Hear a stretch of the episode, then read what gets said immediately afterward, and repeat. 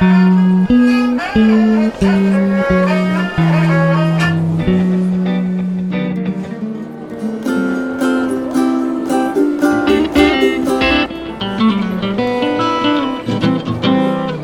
Stammtisch.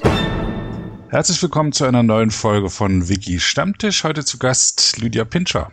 Hallo. Hallo, stell dich doch mal vor. Äh, ja, ich bin Lydia Pinscher. Äh, ich mache bei Wikimedia Deutschland das äh, Produktmanagement für Wikidata. Großartig. Ähm, den Hörern sei gesagt, dass wir dieses Gespräch schon einmal geführt haben, aber meine Aufnahmesoftware hat versagt. Darum ähm, kann ich euch nur sagen, es war so ein interessantes Gespräch, dass wir das unbedingt wiederholen müssen und das tun wir jetzt. Und mein Enthusiasmus ist ungebrochen. Ähm, du bist Produktmanager für Wikidata. Was äh, ist Wikidata? Mhm. Ähm, Wikidata ist eine Wissensdatenbank, ähm, ist ein Schwesterprojekt von Wikipedia und wir haben das vor viereinhalb Jahren angefangen daran zu bauen, weil wir für in Wikimedia haben wir etwa 300 Sprachversionen von Wikipedia und noch ganz viele andere ähm, Projekte. Wiktionary, WikiVoyage, Wikimedia Commons und, und so weiter. Ähm, und innerhalb dieser Projekte haben wir ganz unterschiedliche ähm, Aktivität und auch Inhalte. Von den, es gibt sehr große Wikipedien, es gibt sehr kleine Wikipedien. Und was wir mit Wikidata ursprünglich ähm, machen wollten und jetzt auch tun, ist eine zentrale Stelle ähm, bauen mit einer sehr aktiven Community, die Daten pflegen, die dann in all diesen Projekten benutzt werden können und nur einmal gepflegt werden müssen. Wikipe Wikipedia, äh, da macht man, also ich nehme das jetzt mal als Hauptprojekt, ist mhm. ja auch datenbankbasiert. Da schreibt man ja auch Daten rein. Was ist jetzt der Unterschied da zu Wikidata? Mhm. Ähm, in Wikipedia schreiben ganz viele tolle Autoren ähm, Unbedingt, ja. Ganz toller. ähm, in Wikidata äh, geht es mehr darum, strukturierte Daten zu erfassen. Was sind strukturierte Daten? Mhm. Ähm, ein Beispiel ähm, wäre, dass Berlin die Hauptstadt von Deutschland ist. Oder wie lang der Rhein ist. Oder äh, wer der aktuelle Präsident der Vereinigten Staaten ist. Ähm, und diese Daten können dann in Wikidata zentral abgelegt werden und von allen Wikipedien, von den ganzen anderen Wikimedia-Projekten, aber auch von anderen außerhalb von Wikimedia benutzt werden. Ich könnte ja in einen Wikipedia-Artikel reinschreiben, der aktuelle Präsident der Vereinigten Staaten ist Barack Obama. Mhm. Ähm, ich könnte es aber dann nicht wieder auslesen. Also ich könnte dann versuchen, diesen Satz zu erkennen, der aktuelle Präsident oder so, aber schon dann, wenn es eine, äh, wenn ich das in der, äh, tja, Suaheli Wikipedia geschrieben habe, müsste ich dann den Satzbau schon wieder verändern und so. Und strukturierte Daten heißt, dass ich wirklich so ein Datenbankfeld habe, äh, wo der Inhalt drin ist, Barack Obama, und das dann beschrieben ist als aktueller Präsident äh, der USA. Mhm, genau. Und deswegen können dann auch alle Wikipedias automatisch drauf oder was auch immer, wer auch immer, ist ja nicht nur die Wikipedia, die das nutzt, drauf zugreifen und, und sagen, äh, sagt mir, was ist der Inhalt des Feldes, wer ist der aktuelle Präsident der USA. Genau. Das ist die Idee dahinter. Genau. Und Wikidata wird programmiert in Deutschland. Mhm. Bei Wikimedia Deutschland zu sehr Bei Wikimedia Deutschland, genau die. Es gibt ja bei der Wikimedia Foundation, das ist die Organisation, die die Server betreibt und die Markenrechte innehat und sich so allgemein um die Wikimedia-Projekte kümmert. Die haben ja auch eine Entwicklungsabteilung. Was machen denn die? Äh, die kümmern sich um ganz viele Dinge, zum Beispiel Verbesserung des Visual Editors, äh, Verbesserung der Suche auf Wikipedia, äh, Unterstützung von ähm, Projekten durch äh, sogenannte Grants mhm. und vieles mehr. Und wie ist denn dazu gekommen, dass Wikidata in Deutschland ähm, produziert wird? Mhm. Ähm, Deutschland ist, was das Semantic Web angeht, ähm, sehr, sehr stark ähm, arbeitet sehr stark daran. Es gibt ähm, an der Uni Karlsruhe zum Beispiel sehr viele aktive äh, Forscher, aber auch an anderen Stellen in Deutschland. Ähm, und Danny Franicic und Markus Grotsch, die ursprünglich mal die Idee für, ähm, für Wikidata und ähm, dann ihr zweites Projekt Semantic Media Wiki hatten, ähm, sind auch aus Deutschland und Danny hat dann vor viereinhalb Jahren ähm, sich ein Team zusammengestellt, um Wikidata bei Wikimedia Deutschland zu daran zu arbeiten. Mhm. wo, und wie, wo, das wurde ja, ich habe irgendwie eine Erinnerung, dass es nicht über die Spendengelder für die Wikipedia ursprünglich finanziert wurde. Genau, die initiale Finanzierung kam von AI Squared, Google und der Gordon und Betty Moore Foundation. Was war das erste? AI Squared. Was ist das? Ah, das ist äh, eine, also ein Finanzierungsarm von ähm, Paul Allen. Dem Gründer, einem der Gründer von ähm, Apple. Microsoft. Microsoft. Ich wusste, dass ich irgendwie falsch liege. Ach ja, und die beiden ursprünglichen Initiatoren waren Danny Brand Vrandecic. Frandecic. Frandecic und Markus Krötz. Für, für, alle anderen außer Deutsche ist Krötz viel schwerer auszusprechen als Frandecic. ah, okay. Und die, ähm, nee, Danny hat es dann angefangen auch wirklich zu programmieren. Der Mar Markus Krötz ist auch immer noch bei Semantic Media Wiki sehr unterwegs. Genau, und auch bei Wikidata. Auch bei Wikidata. Und Semantic Wikidata ist auch gerade aktuell eine Konferenz in Frankfurt, glaube ich, ne? Die äh, ist gestern zu Ende gegangen, ist genau. Gest ah. Ähm, ich auch war. Ähm, Ach, du warst da auch. Ah, erzähl ja. mal. äh, das war, war sehr interessant. Und ich habe auch was zu Wikidata erzählt, ähm, zum aktuellen Stand nach vier Jahren. Und Semantic Media Wiki, vielleicht für die Hörer, äh, ist so ein, äh, ein bisschen Vorgänger von Wikidata. Also Danny und Markus haben in ähm, auf der allerersten Wikimedia Mania, also Wikimedias Conference, davon gesprochen, ähm, Wikipedia semantisch zu machen. Ähm, das heißt maschinenlesbar, ähm, um dann ganz viele tolle Dinge damit zu machen zu können, eben zum Beispiel Abfragen stellen zu können, ähm, Visualisierungen erstellen zu können und so weiter und so fort. Mhm. Und Daraus ist dann Semantic Media Wiki entstanden, das ähm, ein sehr tolles Projekt ist, das auch in sehr vielen ähm, Firmen und Projekten genutzt wird. Allerdings die ursprüngliche, das ursprüngliche Ziel, ähm, es auf Wikipedia laufen zu lassen, hat, ähm, hat nie funktioniert, aus ganz vielen Gründen. Ähm, und vor viereinhalb Jahren dann ähm, der zweite Anlauf dazu mit äh, Wikidata. Dieses Wort semantisch, das kenne ich jetzt vorwiegend aus dem Umfeld von menschlichen Sprachen.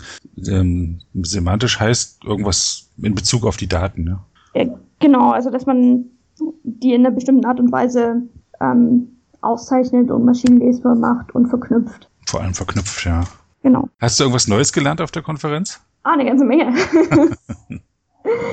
ähm, ja, äh, die ganzen tollen neuen ähm, Erweiterungen für MediaWiki, äh, die es rund um Semantic MediaWiki gibt. Ähm, viele Leute haben tolle Showcases gezeigt, wie, wie sie Semantic MediaWiki einsetzen und, oder MediaWiki allgemein. Ähm, und es gab viel Interesse für Wikidata und das hat mich natürlich gefreut. Ähm, ist, steht jetzt irgendwie in Konkurrenz Semantic MediaWiki und Wikidata? Nee, würde ich nicht sagen. Also es erfüllt relativ andere Use Cases. Und für Wikidata äh, haben Danny und Markus eine ganze Menge gelernt Mhm. aus den Erfahrungen, die sie halt mit Semantic Media Wiki gemacht haben, was dann in Wikidata eingeflossen ist. Ähm, aber es erfüllt wirklich andere, andere Use Cases und von daher ähm, treten wir uns, glaube ich, nicht auf die Füße. Ja. so. Um ja. nochmal über die Anfänge zu sprechen, der äh, Danny Vrandicic hat das äh, ursprünglich geleitet, äh, aber ist dann äh, zu Google gegangen, unterstützt mhm. aber das Projekt immer noch sehr stark. Genau. Wer leitet jetzt das Projekt? Äh, ich mache das Produktmanagement dafür und ähm, ja, äh, treffe die letzten technischen Entscheidungen und ähm, wo es von der Produktseite her geht, hingeht. Ähm, aber am Ende ist natürlich die Community das Allerwichtigste und ähm, die entscheiden, wo es mit dem Projekt hingeht. Ja, wie, wie läuft denn das? Also ähm, Produktmanagement heißt, dass du mit den äh, zum einen auf der auf der einen Seite mit den Leuten sprichst, die äh, etwas von diesem Produkt Wikidata wollen, also welche mhm. Funktionen das hat oder wie schnell es ist oder was, und, genau. und, und auf der anderen Seite mit den Entwicklern. Sprich, genau. du verstehst also beide Welten.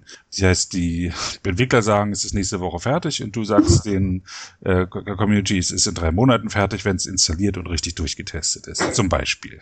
Zum Beispiel, genau. Ah. Um, oder eben auch erklären, warum wir bestimmte Dinge machen oder nicht machen können. Um, verstehen, warum bestimmte Dinge für die Editoren wichtig sind, warum bestimmte Dinge für andere Nutzer unserer Daten wichtig sind. So Sachen. Und ist das eine internationale Community bei Wikidata? Ja, auf jeden Fall. Ähm, da ja unser Ziel ist, äh, allen Wikimedia-Projekten zugute zu kommen und für die nutzbar zu sein, ist Wikidata eben zum Beispiel ähm, ein sehr multilinguales Projekt. Es funktioniert natürlich sehr viel auf Englisch, wie in wahrscheinlich jedem ähm, internationalen Projekt. Aber nichtsdestotrotz ähm, passiert auch eine ganze Menge in anderen Sprachen. Mhm. Und vor allem sind unsere Daten in ähm, sehr vielen Sprachen verfügbar.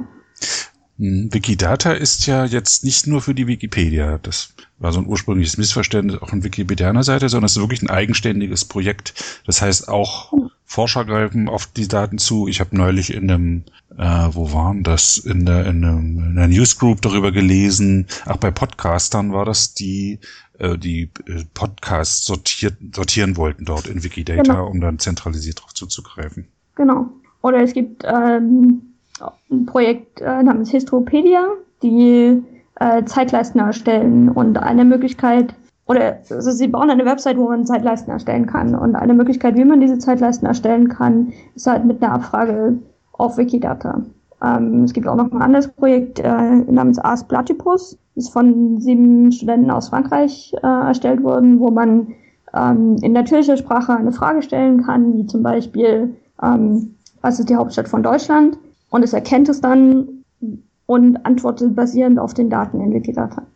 Histro, Histropedia heißt es, ja? Genau. Ah, okay, da packe ich mal einen Link dazu, damit man das wiederfindet. Das muss ich mir dann auch gleich nochmal angucken, was das ist. Interessant, interessant. Ähm, Wikidata. Ähm, die, die Software, die ihr da entwickelt, ist das Open Source? Ja. Ähm, das ist eine MediaWiki Extension, also eine Erweiterung. Ähm, MediaWiki ist die Software, die unter Wikipedia unter anderem läuft. Mhm.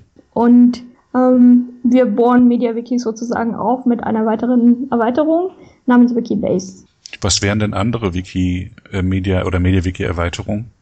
Äh, Semantic MediaWiki ist eine weitere Erweiterung. Ähm, Ah, es gibt so viele.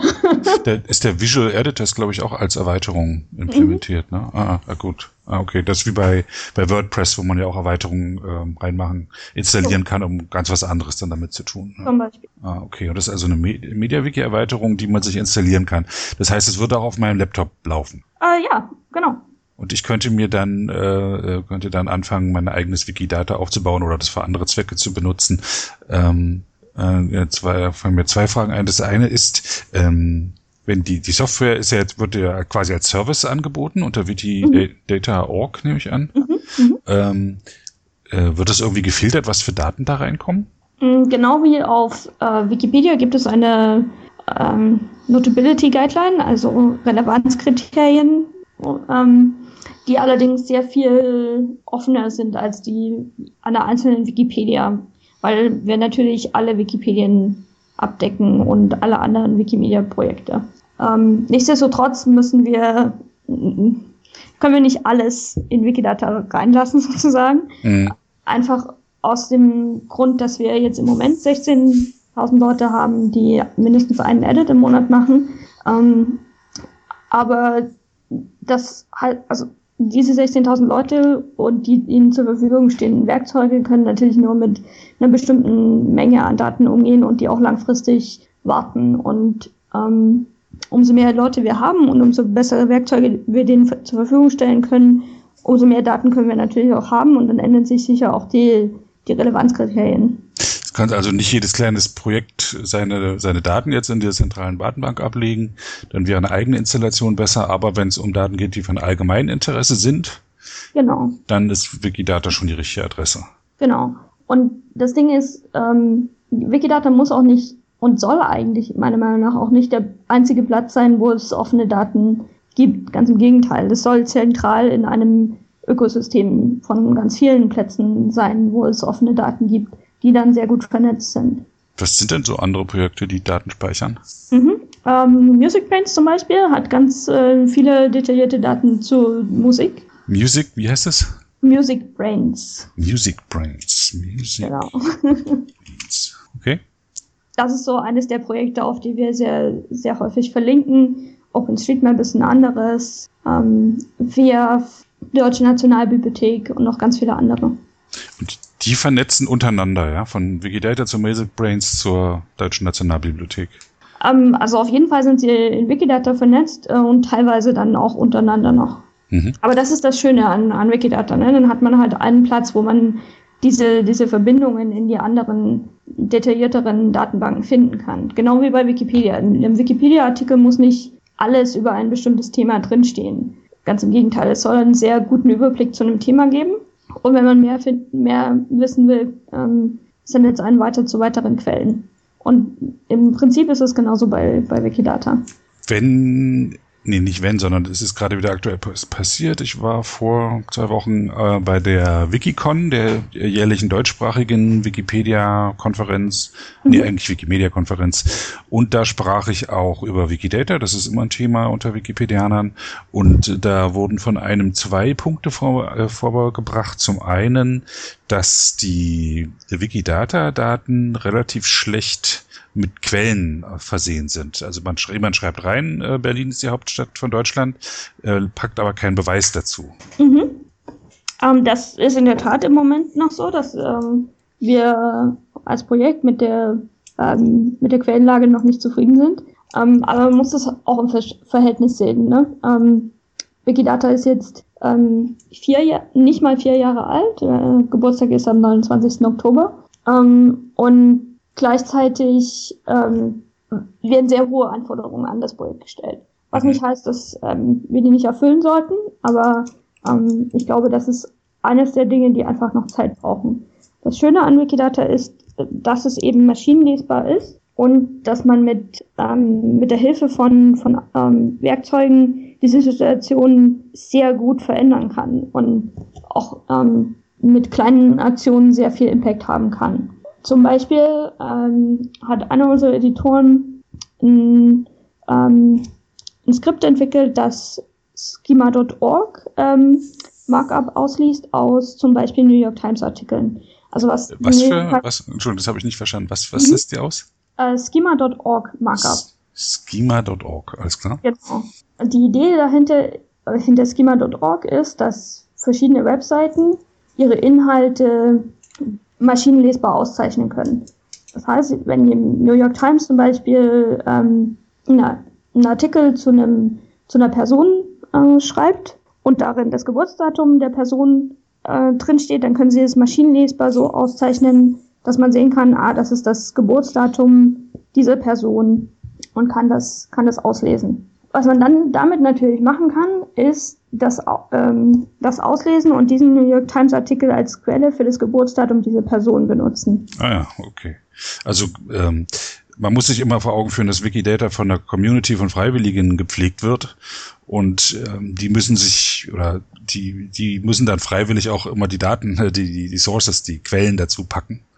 Äh, das ist kein Automatismus und man äh, kann sich das wünschen, aber ihnen nicht befehlen, das zu tun. Genau. ja, genau. Aber man kann ihnen halt Werkzeuge geben, die das Ganze wesentlich einfacher machen als auf genau, Wikipedia genau. zum Beispiel. Richtig. Man kann ihnen äh, zum einen ähm, erklären, warum das wichtig ist, warum Daten ja. belegt sein sollten. Ich meine, in der Wikipedia wird ja auch nicht jede einzelne Information belegt. Ja. ja. Aber ich denke, in der Datenbank ist es schon wichtig oder da ist es mhm. dann auch besser zu machen. Ja. Ähm, und ähm, gut, das, dieses andere Bedenken äh, des äh, Wikipedianers, mit dem ich sprach, war, dass äh, zurzeit, wenn man Daten aus der Wiki, aus Wikidata in der Wikipedia einbindet, beispielsweise das äh, Gründungsdatum von San Francisco, eine Jahreszahl, ähm, dort einbindet und anzeigt und dann wird in Wikidata diese Information geändert. Ist ein schlechtes Beispiel, weil das Gründungsdatum nie ändern wird.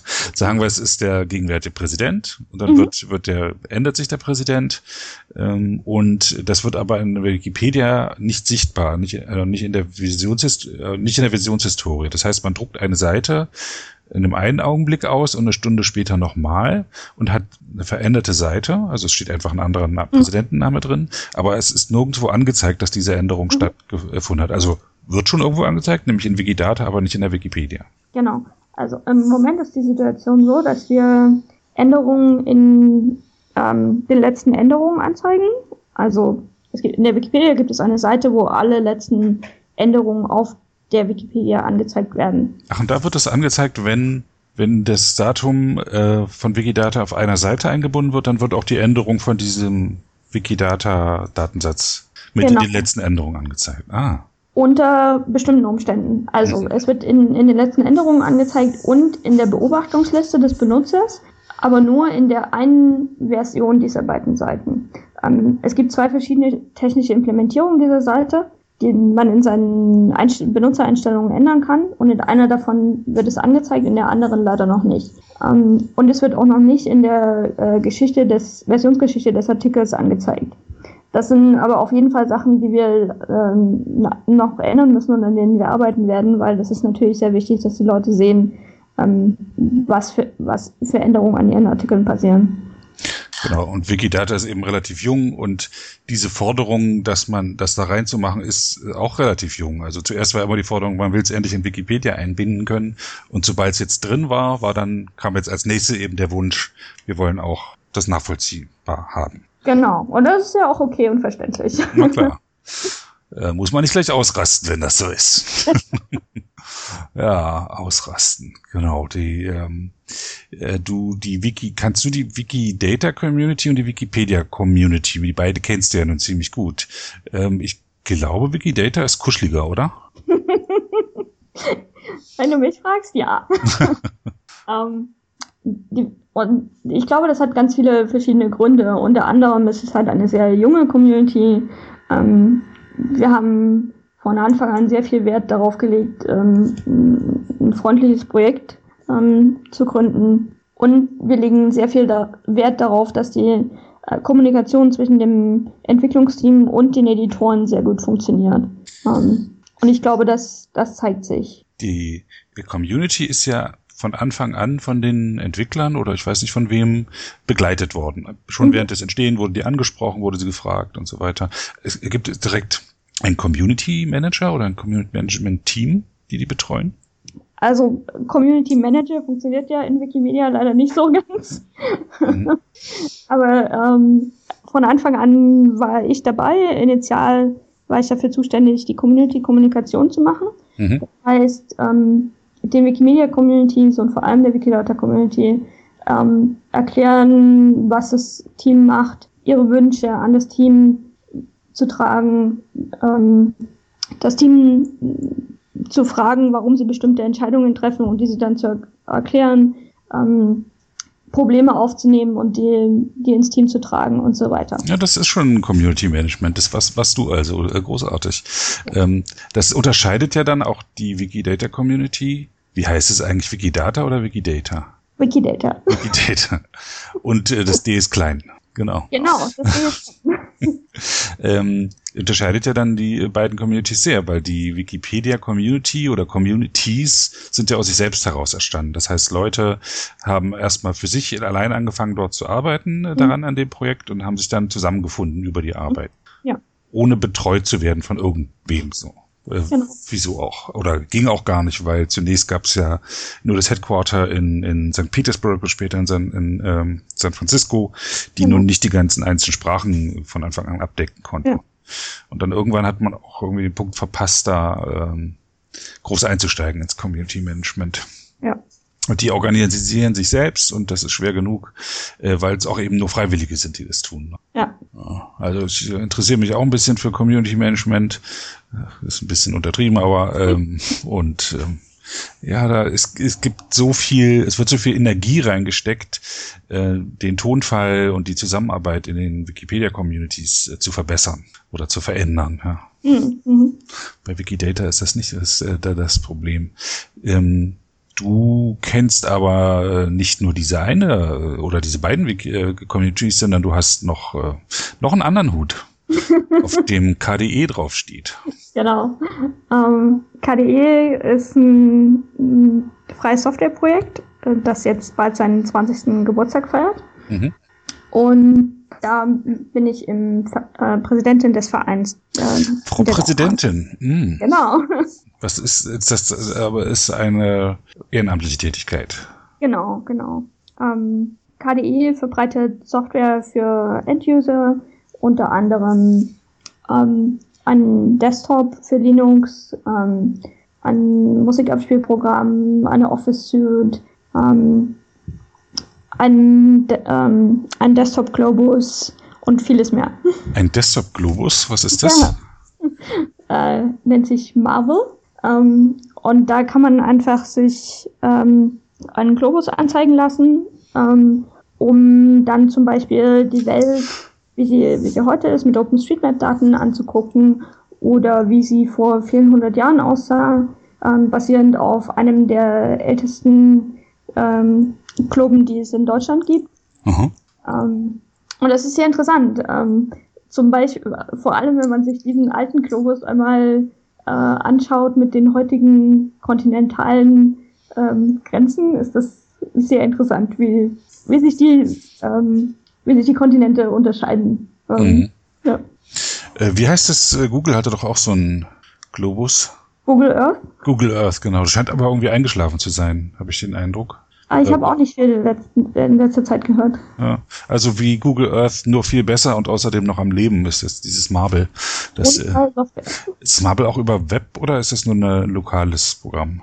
Äh, es ist ein äh, Desktop-Programm, aber es gibt auch eine ähm, Android-App zum Beispiel mit eben genau diesem alten Globus, äh, mhm. Beheim Globus. Ah, cool. Findet man im Android App Store. Cool. Also KDE ist, hm, also es das heißt ja, ähm, was ist die Abkürzung, was heißt die? also heute heißt es gar nichts mehr, sondern so. es ist nur KDE. Mhm. Aber es fing mal an als die cool Desktop Environment. Mhm. Wir haben aber ziemlich schnell festgestellt, dass das gar nicht so cool ist. Also äh, Desktop Environment, das war eine Benutzeroberfläche für Linux. Genau, genau. Damit haben wir. Also, also das war der, sind die, die Roots, die, die Wurzeln des Projektes. Genau. Okay, dann auf KDE. Das gibt's auch noch, dieses KDE, also es taucht öfter mal auf, ja? Ja, genau. Und auf dem KDE basieren auch andere Benutzeroberflächen, wenn ich das richtig in Erinnerung habe. Ähm, KDE Plasma ist das aktuelle, aber die, die Community nennt sich nur noch KDE, weil sie eben nicht nur dieses, dieses Desktop-Environment macht. Genau. Was, und was macht KDE alles? Außer diesen ja. Apps, also Apps-Entwicklung, ist es das mhm. oder, oder noch mehr? Ähm, ja, also das Hauptding ist natürlich ähm, Entwicklung von, von Apps ähm, für den Desktop und Telefon. Aber wir haben zum Beispiel auch ein, ein Wiki mit ähm, mit Lehrbüchern, ähm, das es noch nicht so lange gibt, aber das recht erfolgreich ist, namens Wiki to Learn.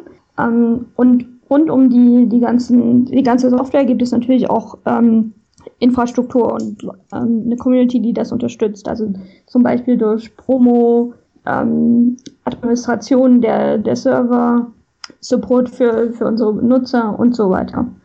Ist das sowas wie Wikibooks?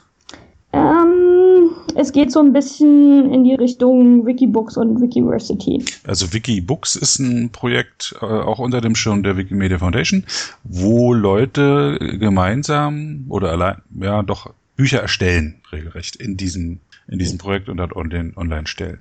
Und mhm. Wiki to Learn ist so ähnlich, sagst du. Es geht so ein bisschen in die Richtung, genau. Ähm, ja, ist ja schön, wenn sowas parallel existiert.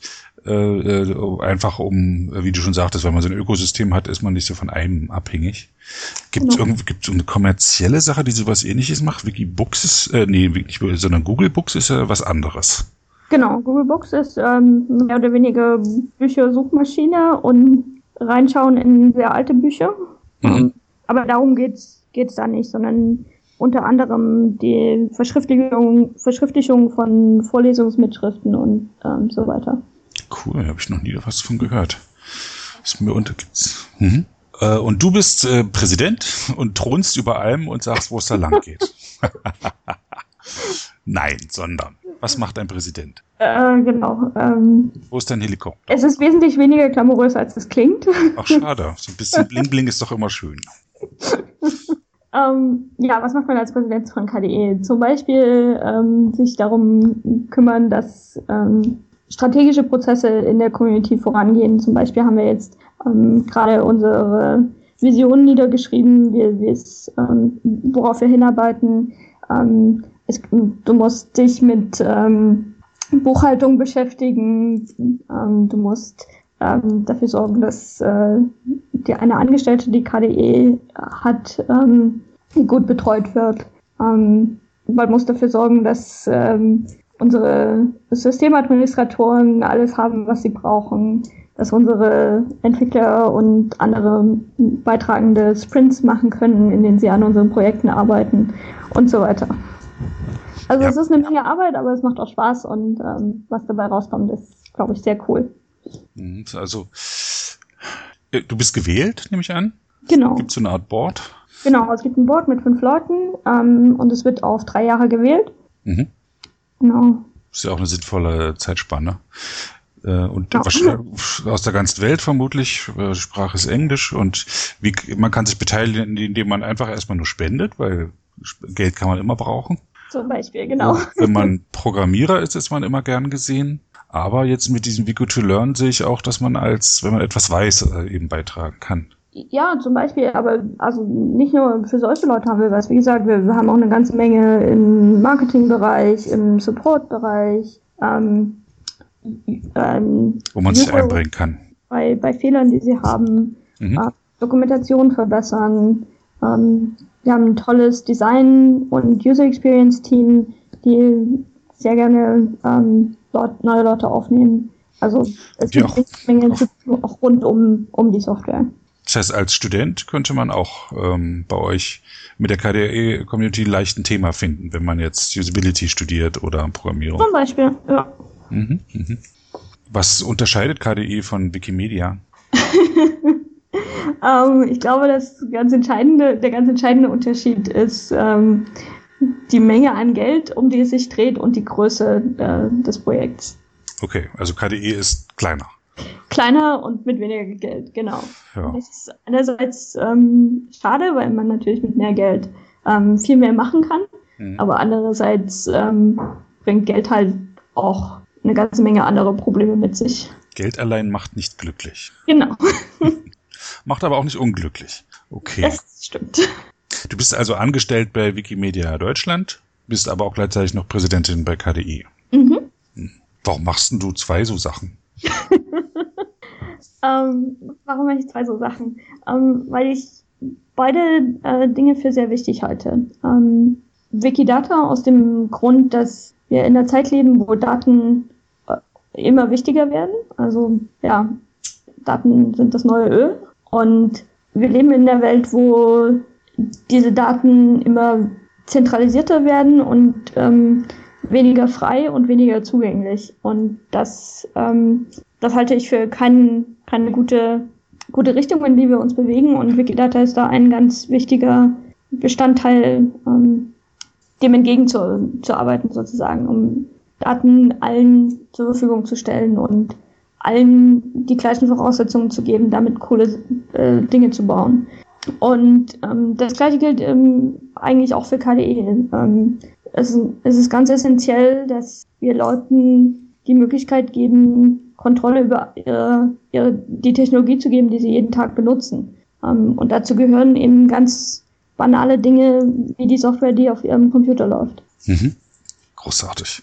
Gefällt mir beides. Ich könnte mich auch nicht entscheiden. Da ich aber, ja, ja, ja, du musst das nicht. Großartig. Hm. Jetzt reden wir schon eine Weile. Jetzt wird es Zeit für Musik, würde ich sagen. Mhm. Jetzt etwas freie Musik.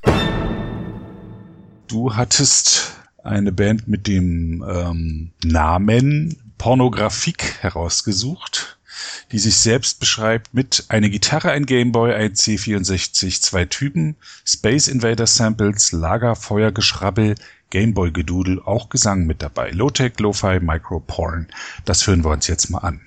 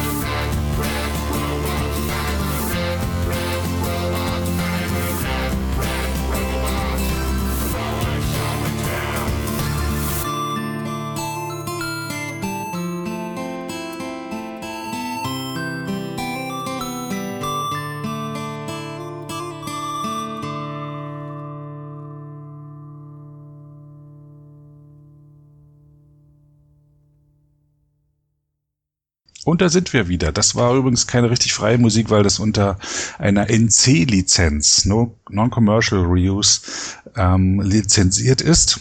Das bedeutet, wenn diese Sendung frei nachgenutzt werden soll und das im kommerziellen Umfeld passiert, muss man entweder, das was Bessere ist bei Pornografie, das lizenzieren, dann haben die auch was davon, oder man müsste die Musik rausschneiden. Ähm, wir waren zuletzt bei KDE, ein interessantes Projekt, von dem ich, bevor ich mit dir gesprochen habe, recht wenig wusste, außer dass ich es benutze. Aber dass äh, so ein geiles Projekt dahinter ist, war mir nicht so klar. Äh, aber lass uns jetzt nochmal zu Wikidata äh, Wiki äh, zurückkommen. Äh, das ist äh, für mich als Wikipedianer äh, doch interessant, da noch mehr zu erfahren. Äh, erzähl doch mal was Lustiges von Wikidata. Zum Beispiel hattest du neulich gesagt, dass der Eiffelturm verheiratet ist. Genau. Ähm, Was ich mir so merke. Sehr schön. Ähm, genau. Bei Wikidata geht es darum, dass wir, oder es geht nicht darum, dass wir versuchen, die Wahrheit zu finden in Wikidata. Weil es einfach für, für ein Projekt, das so viele verschiedene Sprachen und so viele verschiedene Kulturen zusammenbringt, sehr schwer ist. Ähm, und die, diese verschiedenen Sprachen und, und Kulturkreise dazu zu zwingen, sich auf eine Wahrheit zu einigen, ist einfach ähm, utopisch. Und deshalb haben wir Wikidata eben so gebaut, dass es mit ganz vielen komischen Dingen in der Welt umgehen kann. Und eines dieser komischen Dinge ist halt zum Beispiel, dass es eine Frau gibt, die den Eiffelturm geheiratet hat. Warum eigentlich nicht? Also bitte, ja. Warum eigentlich nicht? Ja. Was, das, was hat das jetzt mit Freiheit äh, zu tun?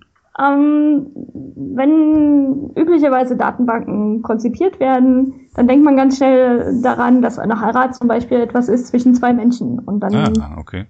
ähm, beschränkt man eben das sehr schnell auf zwei Menschen. Aber dass es eben auch Fälle gibt, wo das nicht der Fall ist, ähm, wird dann schnell außer Acht gelassen. Und aber gerade für Wikidata ist es halt wichtig, diese Flexibilität zu haben und die Offenheit zu haben, dass diese Art von Daten auch ähm, speichern zu können und, und zur Verfügung stellen zu können.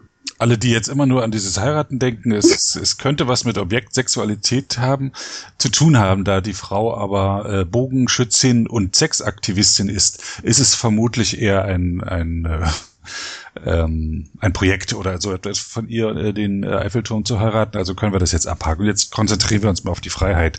Man könnte ja auch, ähm, Jesus Christus zum Beispiel, hat ja verschiedene Deutungen. Mhm. Genau, das ist, äh, das ist ein weiterer Punkt, wo die Gemüter sich scheiden. scheiden. Was ist denn äh, Jesus Christus jetzt? Ist er ein Mensch? Ist er eine biblische Figur? Ist er eine Gottheit? Ähm, und so weiter und so fort. Und für Wikidata wäre es ziemlich fatal, ähm, die Menschen zu zwingen, sich da auf eine Antwort zu einigen, auf die Frage, was ist denn Je- Jesus Christus? Und über die, die letzten vier Jahre von Wikidata stol stolperten wir halt über tausende dieser Dinge, die in der Welt einfach ähm, komisch sind. Mhm. Wie zum Beispiel, es gibt auch in Schweden oder gab es ein Jahr mit einem 30. Februar. Okay. Weil die Schweden sich irgendwann mal entschieden haben, dass sie in dem einem Jahr einen 30. Februar anhängen.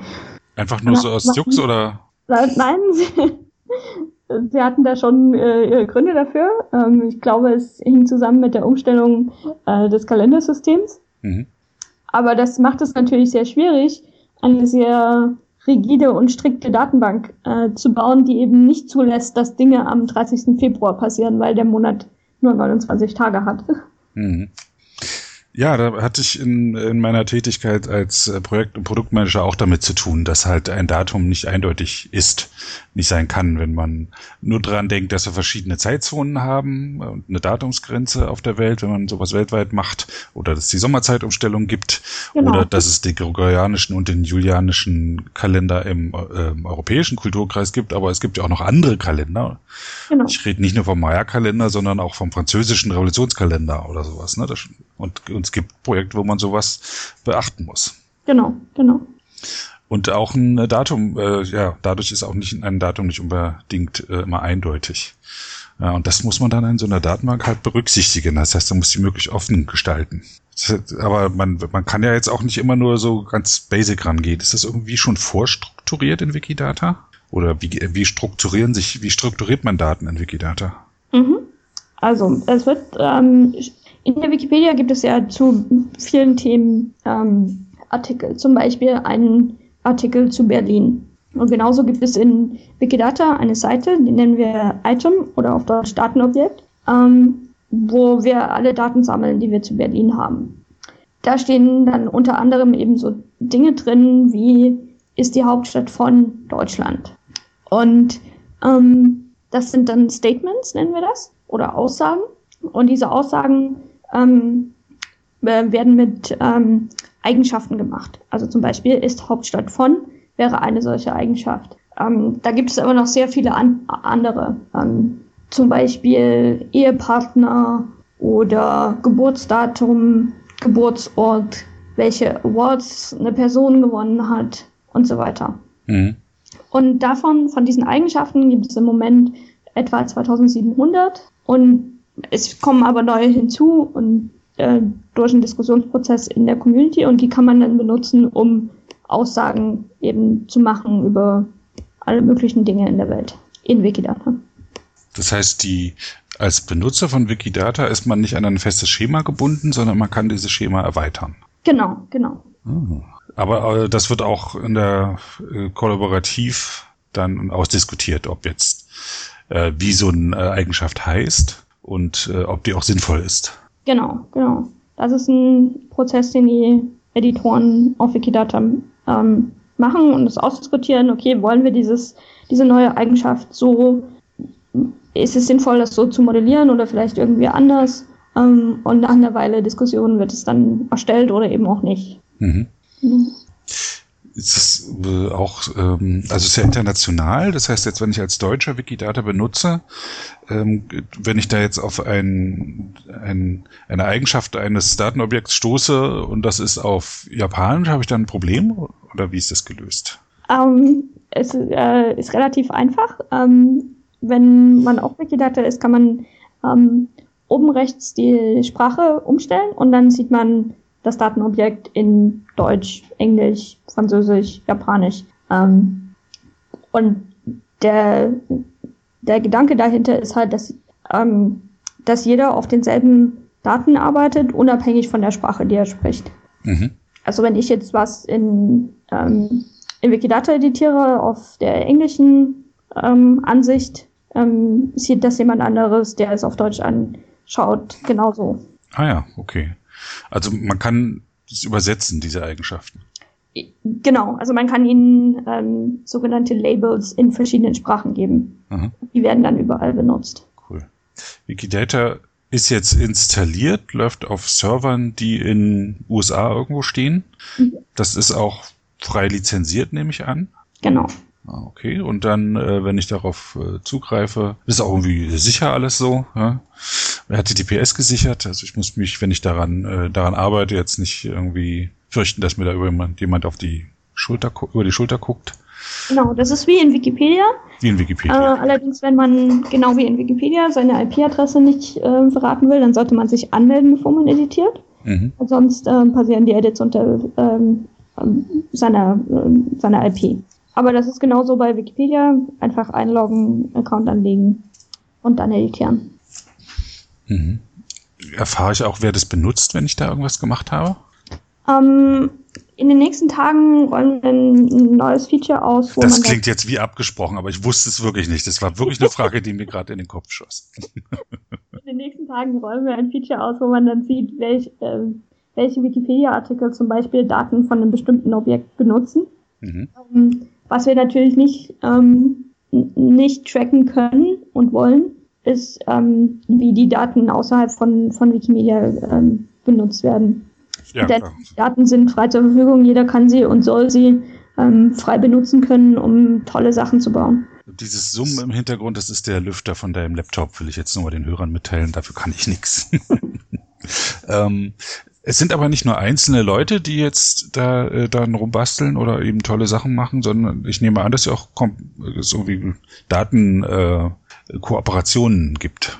Mhm, genau. Also wo mal großer Schwung reinkommt oder so.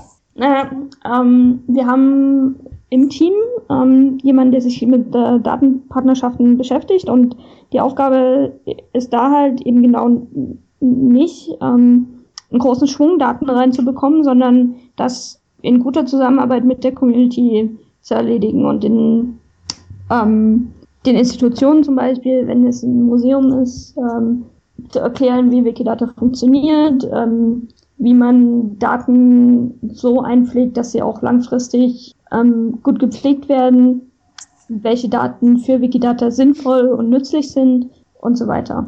Eben um das genau in, in gute Bahnen ähm, zu lenken um Wikidata, ähm, um der Community zu helfen, aber auch ähm, der Institutionen natürlich, die ein Interesse daran haben, ihre Daten zu teilen.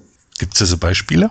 Um, ähm, zum Beispiel das ähm, Rijksmuseum aus den Niederlanden. Ähm, einige unserer Editoren haben sehr eng mit denen zusammengearbeitet um ähm, Daten dazu äh, in Wikidata einzubringen, also zu Gemälden, Künstlern und so weiter. Das heißt, das Reichsmuseum hatte schon eine Datenbank ihrer Werke und dann wurde das äh, äh, wurden die Daten so angepasst, dass sie nach Wikidata importiert werden konnten. Mhm, mhm. Ah, okay. Und sind dann aber auch wieder mit damit verlinkt, vermutlich dann mit, mit Genau, der Datenbank des. Reichsmuseums. Ah. Ich hatte sowas ähnliches gerade gesehen von der sächsischen Landes- und Universitätsbibliothek. Die äh, hatten, das heißt überhaupt nicht, ist nicht ähnlich, aber eine sehr einfache Lösung. Die hatten eine Vorlage entwickelt für die Wikipedia, damit man auf deren Bibliografie verlinken kann. Das ist ja nur, das ist im Kleinen, im Reichsmuseum ist ja dann schon sehr groß, wenn die Daten direkt äh, so tief dann mit Wikidata verbunden sind. Aber es geht in die richtige Richtung, die Zusammenarbeit mit Institutionen. Ja. Ich habe auch sowas äh, im Ohr, dass äh, Google auch so eine freie Datenbank hatte und äh, dann die das Projekt abbrach und das dann in Wikidata aufgegangen ist. Erinnere ich das richtig? Genau, also Google hatte äh, ein, ein Projekt, ähm, auch eine Wissensdatenbank namens Freebase, Freebase, genau. genau, wo sie halt genau wie in Wikidata jetzt ähm, generelle Daten, nützliche Daten über die Welt ähm, zusammengetragen haben und zur Verfügung gestellt haben. Ähm, und diese haben sie dann äh, eingestellt und ähm, ihren Nutzern gesagt, dass ähm, Wikidata die, die gute Alternative jetzt ist, sozusagen. Und gleichzeitig haben sie eine ganze Menge ähm, der Daten befreit und uns zur Verfügung gestellt. Und ähm, Freebase hat es auch, war das auch wie bei Wikidata, dass die Leute da frei editieren konnten? Ja, genau. Ah ja. Ach, und dann, äh, okay, die haben das gekauft, ursprünglich MetaWeb 2010 von Google gekauft, 2014 äh, eingestellt und 2015 eingestellt zugunsten der freien äh, Datenbank Wikidata. Haben die das gemacht, weil die Wikidata existiert? Schwer zu sagen, ne? Also man kann Google ja nie, nie wirklich in die Karten schauen, aber ähm, es ist sicher einer der Gründe gewesen. Dass ein freiwilliges, freiwilligen Projekt existiert, das ähm, erfolgreich ist, das gut funktioniert und ähm, das, das benutzt wird. Google ist, sie wollen ja die Guten sein, aber sie sind halt auch die freie Wirtschaft und ähm, müssen halt immer auch schauen, dass, es, dass man Geld verdient oder zumindest nicht verliert mit so einem Projekt. Und ähm, sie hatten ja auch mal ein Projekt äh, Google Knoll, wo sie auch so etwas wie die Wikipedia aufziehen wollten, was aber dann auch nicht geklappt hat. Ähm, und ich persönlich will mein Statement angeben, dass ich es eben gut finde, wenn es so freie Projekte gibt, die nicht von der Wirtschaft abhängig sind, sondern ähm, von Freiwilligen getragen wird oder auch von freiwillig auch finanziell getragen wird, weil das kann eben nicht einfach so eingestellt werden, wenn es jetzt finanziell nicht läuft oder wenn es nicht mehr ins, ins Firmenbild passt. Und das war Ja. jetzt ein Endorsement von Wiki, für Wikidata. Yeah, Wikidata, go! Ich finde das großartig, dass es, dass es das gibt und ich will auch Pavel Richter nochmal danken, dass er das ähm, so vorangetrieben hat und mit Wikimedia Deutschland auch umgesetzt hat. Ohne ihn gäbe das nicht. Und auch nochmal äh, Dank an, an äh, Danny Frandecic und an Markus Krötsch, dass sie äh, das in die Wege geleitet haben und dir vielen Dank, dass du das so begleitest und auch machst. Ja, also tausend Dank. Und jetzt müsste ich jetzt noch alle anderen aus dem Wikidata-Team aufzählen, die wo es ja recht viele Leute gibt, ne? Irgendwie 40 oder so? Wie, wie seid ihr? Ah, nee, weitem nicht. 400? Nein. 4000? Schön wäre es, nein. Nein, ach, wenn es eine Facebook-Abteilung wäre, hättet ihr 5000 Mitarbeiter, aber ihr habt wie viel? Die, die Softwareentwicklungsabteilung bei Wikimedia Deutschland sind im Moment 22 Leute, die ähm, teilweise an Wikidata arbeiten und teilweise an der äh, technischen Wunschliste für die deutschsprachige Wikipedia-Community. Technische Wunschliste. Erzähl mehr darüber. Ähm, das ist eine, ähm, eine Umfrage, ähm, die in der deutschsprachigen Wikipedia unter anderem von äh, Raymond angestoßen wurde, um die sehr aktiven Editoren besser zu unterstützen und besser zu verstehen, was, was sie brauchen und, und wie, ja, wie sie unterstützt werden wollen und ähm, wie wir das machen können von Wikimedia Deutschland aus. Ähm, und da kamen dann eine ganze Menge technische Wünsche ähm, bei raus, über die dann abgestimmt wurde und dann ähm, hat sich, haben sich die Entwickler und die ähm, ähm, zuständige Produktmanagerin und ähm, Birgit, die für die ähm, Kommunikation mit der Community rund um das Ganze zuständig ist, ähm, haben sich ganzen Wünsche angeguckt, um zu entscheiden, welche davon können wir umsetzen ähm, welche können wir nicht so umsetzen, aber wo wir vielleicht andere Wege haben, um das Problem zu lösen ähm, und so weiter. Und ähm, an denen, die wir umsetzen können, wird dann halt jetzt ähm, der Reihe nach gearbeitet. Das heißt, ähm, die Wikipedianer ähm, haben ja durchaus ein ähm, freundschaftliches Verhältnis zu Listen. Und dann haben sie, ähm, sie legen immer mal Listen an, auch für ihr eigenes Projekt. Da gab es auch mhm. das 1000 Wünsche Liste mal von Southgeist, South Park. Ähm, und es gab eben auch jetzt eine Liste mit technischen Wünschen. Daraus ist inzwischen ein Projekt geworden, würde ich fast sagen. Das ist ja jetzt ja. nicht mehr nur die Liste, sondern auch, wie setze ich es um. Tech on Tour gab es äh, Anfang 2015, wo mit äh, rumgefahren wurde und mit den Leuten direkt gesprochen wurde. Mhm. Die Umsetzung, es ist eine sehr enge Zusammenarbeit äh, mit der Community. Das heißt, die Fe äh, Feature werden erstmal auf dieser Liste besprochen. Man kann dort ähm, die äh, als Benutzer priorisieren, welche man, was jetzt die Top-Wünsche sind, die unbedingt gemacht werden sollten und das ist dann auch nicht mal nur einer, der spricht, sondern mehrere, man findet einen Konsens und genau. dementsprechend wird es umgesetzt und es wird auch die, der, ähm, die Zwischenstadien äh, der Umsetzung, also es ist ja nicht nur so, ich wünsche mir jetzt das Feature und dann ist völlig klar, wie das ähm, funktionieren soll, sondern genau. dann in der Herstellung ändert sich das. Genau. Ähm, also gerade ähm, gerade am Beispiel der technischen Wunschliste ist es halt sehr gut zu sehen, dass ähm, dass es sehr schwierig ist, ähm, an den Punkt zu kommen, wo man genau weiß, was eigentlich das Problem ist, ähm, das gelöst werden soll und, und wie, wie es gelöst werden soll. Und ähm, ich glaube, da ist die technische Wunschliste auch extrem hilfreich, um den äh, Editoren ähm, aufzuzeigen, dass es eben ein, ein komplexer Prozess ist und, und nicht einfach nur ein, ähm, ah, ich will, dass das so funktioniert, ähm, weil das reicht meistens leider nicht.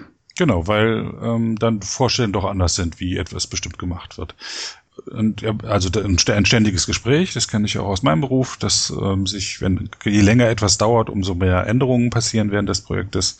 Aber jetzt werden einzelne Feature ausgerollt und äh, ich gucke mal auf die aktuelle Top-Wunschliste und unter erledigt steht äh, Warnhinweis oder automatisches Einfügen von fehl fehlenden Reference-Tag.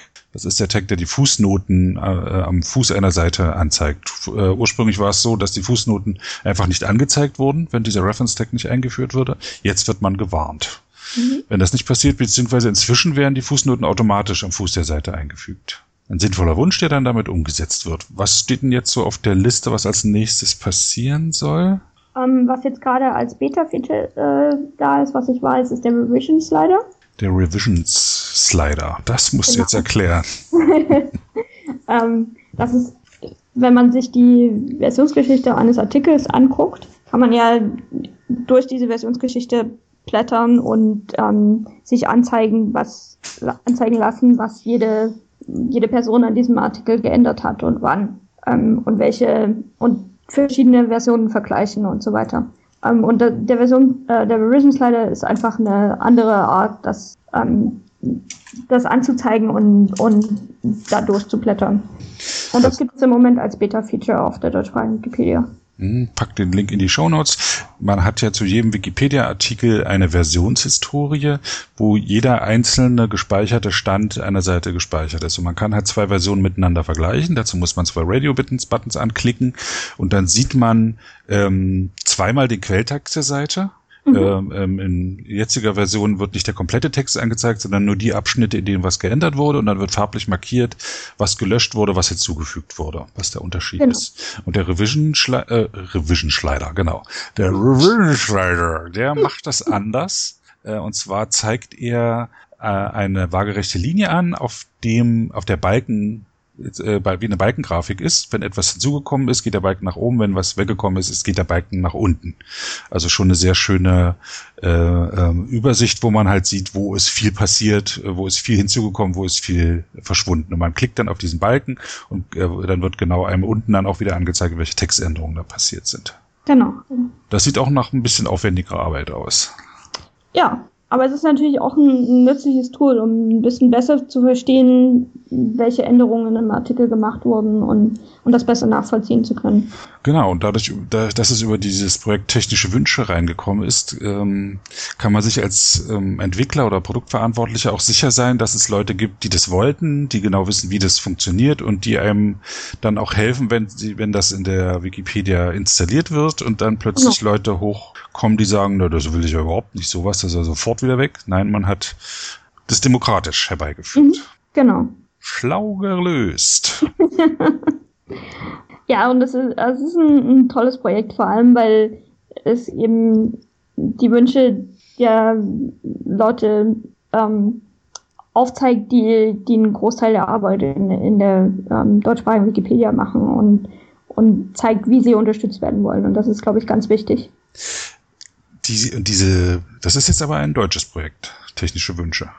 Genau, also es ist ein, ein Teil der Arbeit von Wikimedia Deutschland. Es gibt aber jetzt auch ähm, basierend auf dieser Idee äh, ein Team bei der Wikimedia Foundation, das ähm, das Ähnliche ähm, auf Englisch macht. Aha. Ähm. Und das funktioniert natürlich in äh, enger Zusammenarbeit und dann wird geschaut, wie man, welche Wünsche überlappen zum Beispiel und so weiter. Das war mir neu. Das ist interessant, dass, ähm, dass äh dass das wirklich nur Deutsch war. Ich dachte, du sagst jetzt, nee, nee, das ist ja auf Meta und das, das gibt's überall und so. Aha, das ist das jetzt erst entstehen. Das ist also eine Initiative, die hier entstanden ist in Deutschland. Großartig. Ähm, gefällt mir gut. ähm, wir steuern langsam auf das Ende und unserer Stunde zu. Du willst ja auch irgendwann äh, schlafen, nehme ich mal an. ähm, du hattest mir aber noch einen Link gezeigt, der mich ähm, äh, völlig entzückt hat, nämlich ein Statistiklink. Ähm, die, ähm, Wikipedia, Wikidata Statistics und äh, zu Wikipedia. Ich packe den Link in die Show Notes.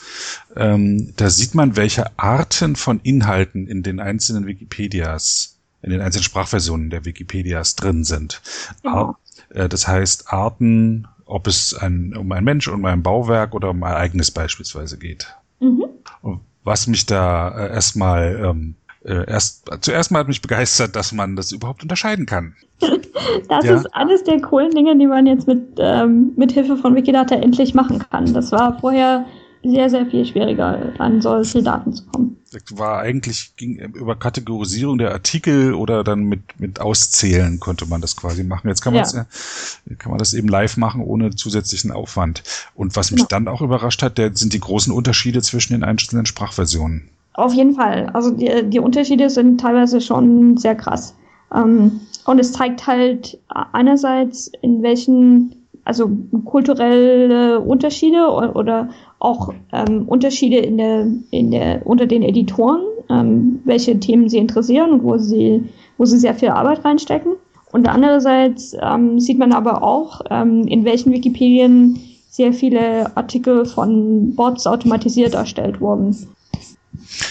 Gleich ganz oben, die in der englischsprachigen und in der deutschsprachigen Wikipedia gibt es ähm, mehr als ein Viertel roten Tortenstück, wo eben über Menschen geschrieben wird. Also ein Viertel, das hat mich auch überrascht, dass äh, tatsächlich über ein Viertel sich um Menschen dreht in, der, in den Wikipedias, während in der schwedischsprachigen über die Hälfte sich um Taxon dreht. Das sind, was sind Taxon? Das sind äh, Tiere. Tiere, genau. Und das ist nicht so etwa, weil die Schweden Pflanzen und Tiere so sehr lieben, sondern weil vermutlich da ein Bot ähm, automatisiert äh, eigentlich Datenbankeinträge geschrieben hat. Mhm, genau. Und ähm, diesen, diesen speziellen Bot ähm, gibt es schon, schon recht lange. Mhm. Und als er angefangen hat, ähm, war das ähm, sicher auch eine, ich will nicht sagen gute Idee, aber eine ein valides. Nachvollziehbar, warum das gemacht wurde. Man wollte halt Artikel, wo möglichst viele Sachen was geschrieben haben, hat genau. aber keine Möglichkeit, es anders abzubilden, als dass man die automatisch generiert. Genau, genau. Und jetzt mit Hilfe von Wikidata ähm, könnte man das zum Beispiel so machen, ähm, dass diese Artikel, die da jetzt ähm, per Bot erstellt wurden, die, die sind ja ganz schwer zu updaten. Ne? Ähm, mhm. Wieder, also zum Beispiel gibt es ähm, Artikel zu, zu Städten oder so. Ähm, die Einwohnerzahl in solchen Städten, in solchen Artikeln ähm, per Bot dann auch wieder zu updaten ist unheimlich schwer. Ähm, jetzt mit Hilfe von Wikidata ähm, kann man da einiges mehr machen. Unter anderem haben wir ähm, ein Projekt ähm, namens Article Placeholder. Und auf den, die kleinen Wikipedien sind ja immer in diesem Teufelskreis von, äh, sie haben zu wenig Inhalt, was dazu führt, dass sie we zu wenige Leser haben, was dazu führt, dass zu wenige von diesen Lesern zu Editoren werden, was dazu führt, dass sie zu wenig Inhalt haben.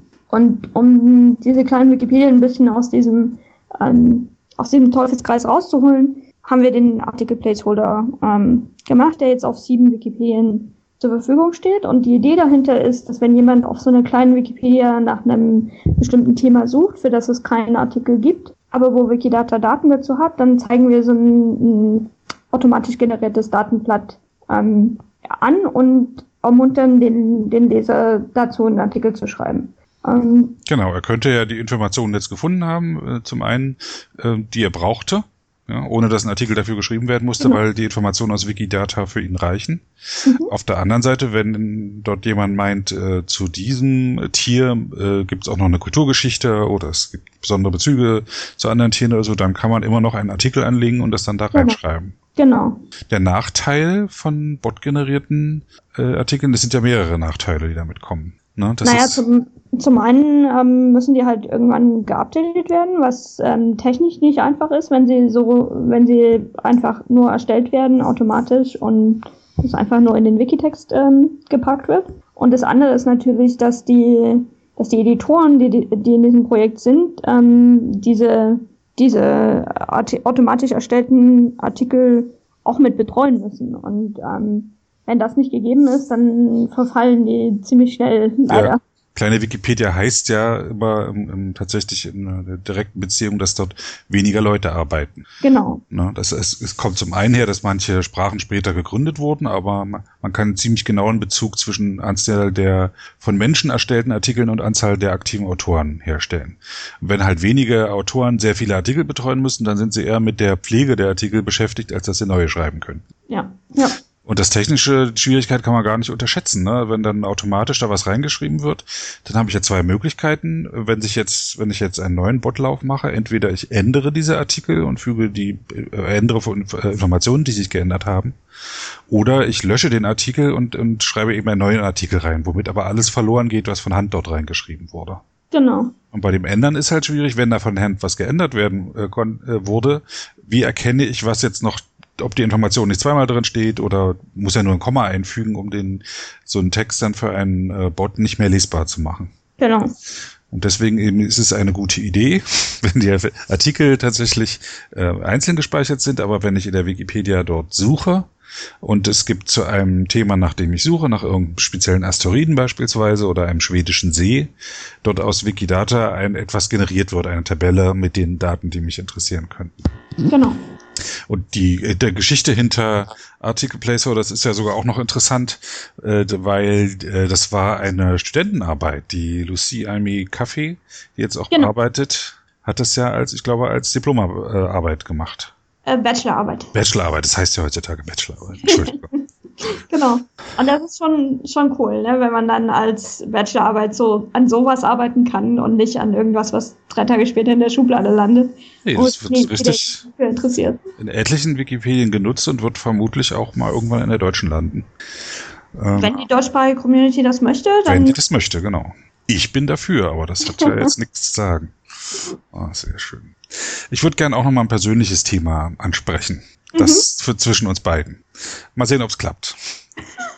Wir hatten ja doch einige Zeit jetzt Schwierigkeiten miteinander. Ähm, vom, was begann mit ähm, der Trennung von Pavel Richter als Geschäftsführer von Wikimedia Deutschland. Mhm. Ich hatte kein Problem mit dir, aber du hattest doch ein Problem mit mir. Also du warst doch ziemlich sauer auf mich, glaube ich. Ja, nicht mal, nicht mal auf dich persönlich, ähm, sondern ähm, ja, also ich ähm, hielt und halte Pavel für einen sehr fähigen und, ähm, und guten Menschen und ähm, fand es damals sehr schade, dass er Wikimedia Deutschland verlassen musste. Und ähm, ja. Ja, und dann ich als Präsidiumsmitglied, der auch noch ein Wortführer war von der, für die Trennung, ähm, ja, war dann nicht mehr wohl gelitten. Ich tatsächlich halte ich Pavel auch, Pavel auch für einen sehr fähigen und und guten Menschen. Das tue ich. Aber ich war damals zu der Ansicht gekommen, dass, ähm, dass seine Ansichten, wie Wikimedia Deutschland sich entwickeln soll, nicht mehr mit dem zu, äh, zusammenpassen, was das Präsidium oder Teile der, des Vereins auch wollten. Und das heißt nicht, dass ich ihn für einen schlechten Menschen halte, sondern einfach, dass er nicht mehr der passende Mensch für diese Funktion war.